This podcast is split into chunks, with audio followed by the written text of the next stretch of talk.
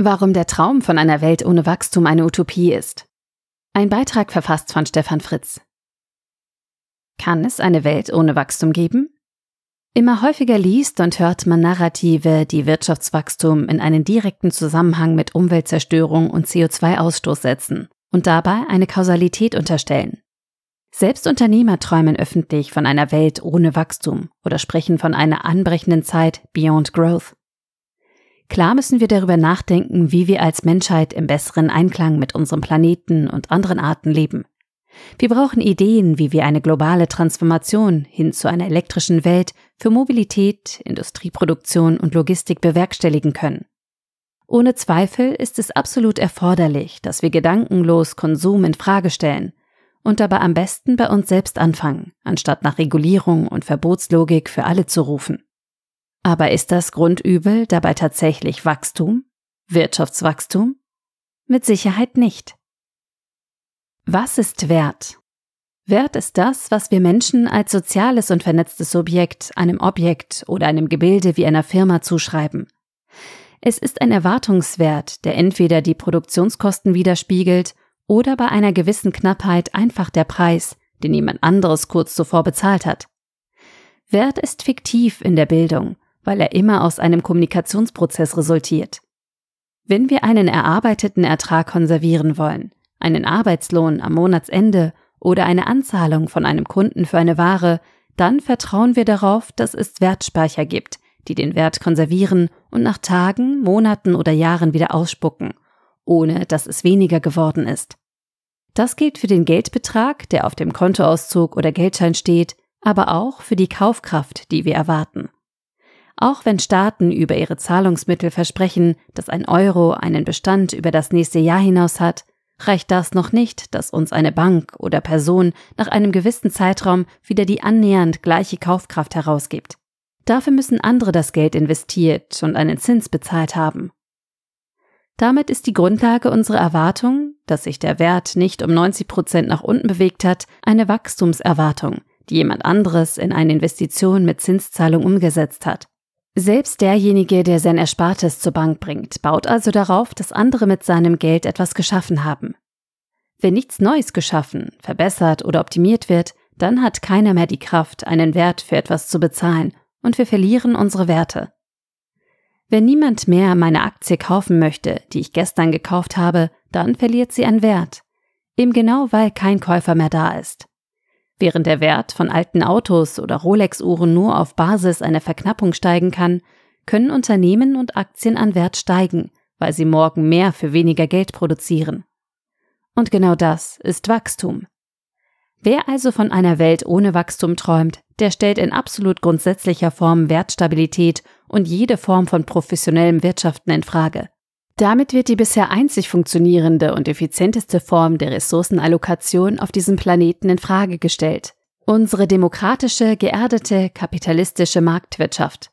Zur Erinnerung, die bisherigen Experimente anderer Wirtschaftsformen, wie zum Beispiel der Kommunismus, sind gescheitert. Sollten wir es nicht doch mal ohne Wachstum ausprobieren? So ist das mit Utopien. Es klingt irgendwie verlockend, das Experiment weniger Wachstum zu wagen. Dass wir diesen Gedanken auch nur für eine Sekunde zulassen, liegt daran, dass es uns so gut geht. Wir setzen Dinge als selbstverständlich voraus, die nicht selbstverständlich sind. Wertstabilität und Frieden. Ohne eine Mindset-Effizienz bei der Ressourcenallokation gibt es als direkte Konsequenz Verteilungskämpfe, Unruhen und häufig Krieg. Das zeigen viele Experimente mit verschiedensten Herrschaftsformen über die letzten 5000 Jahre, also weit vor der Industrialisierung. Das Römische Reich hat so lange funktioniert, wie dem System über die territoriale Ausdehnung Nachschub, Wachstum an Werten, Gold und billige Arbeitskräften, Sklaven durchgeführt werden konnten. Alexander der Große, Kaiser Karl oder auch das System der französischen Könige hat nur über expansive Politik und Krieg funktioniert. Diese Form der Verteilungskämpfe konnten wir seit 1945 auf globaler Ebene auf Wirtschaftskriege reduzieren bekommen aber aktuell vor unserer Haustüre in Europa gerade demonstriert, wie sich Verteilungskämpfe konkret anfühlen. Wenn Staaten ihrer Bevölkerung keine Zukunftsperspektiven bieten, dann gehen sie unter oder müssen sich über Gewalt eine vermeintliche Zukunft schaffen. Wenn Wirtschaft über ein paar Jahre ineffizient betrieben wird, dann gibt es Korruption, Gewalt oder innere Unruhen. Wenn nicht der Großteil der Menschen, also jeder einzelne von uns in einem Land eine Perspektive auf mehr Wohlstand hat, dann wandern wir aus oder gehen auf die Straße. Es sind also wir alle, die letztlich von unserem Staat erwarten, dass er Wachstum organisiert und ermöglicht. Es ist also schlichtweg Blödsinn, von einem Land ohne Wachstum zu träumen.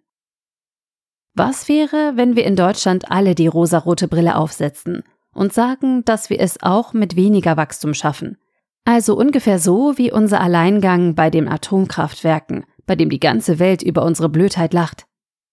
Auf diesem Planeten gibt es viele hungrige und bedürftige Menschen, die es für sich selbst und ihre Kinder besser haben wollen, als es ihr eigener Zustand erlaubt.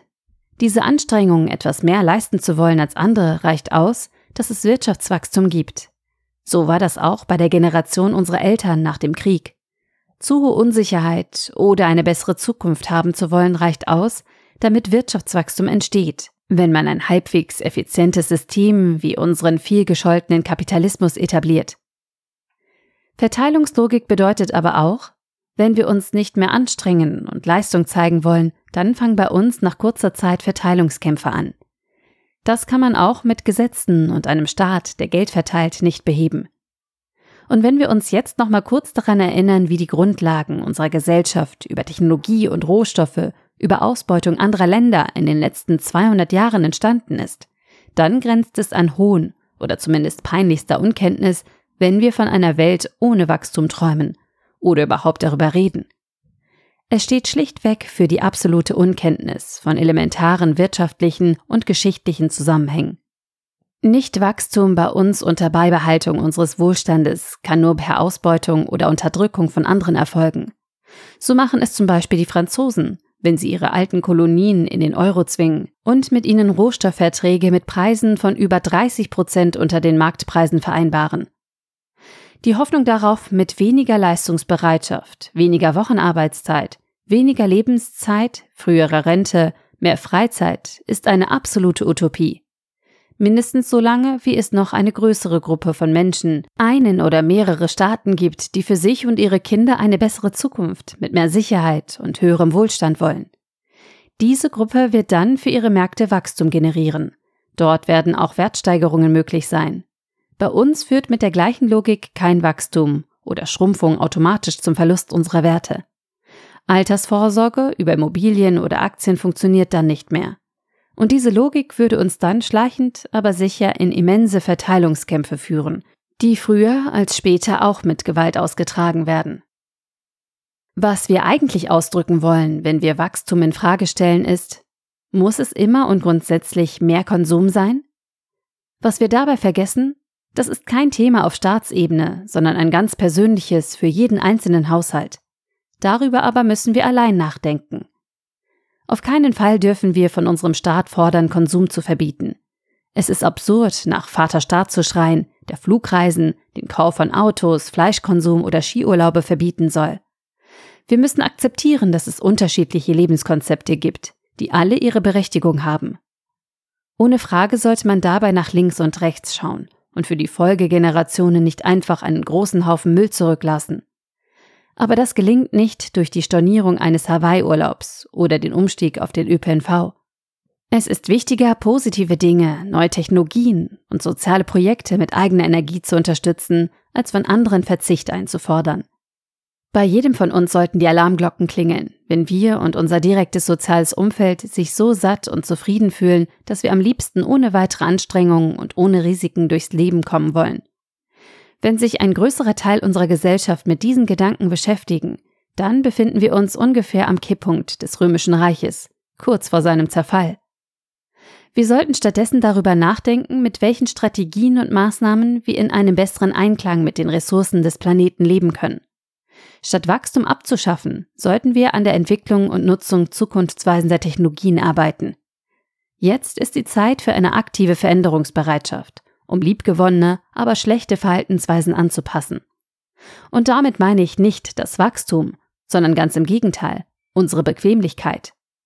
Aktive Gestaltung und Teilhabe an sozialen Gruppen und Gemeinschaften kann uns dabei inspirieren, Risikobereitschaft zu fördern, die neue Ideen aktiv unterstützt.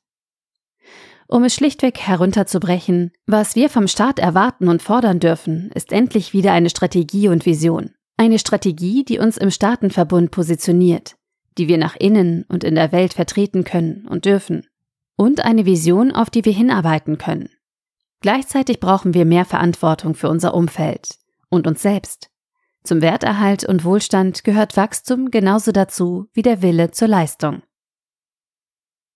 Der Artikel wurde gesprochen von Priya, Vorleserin bei Narando.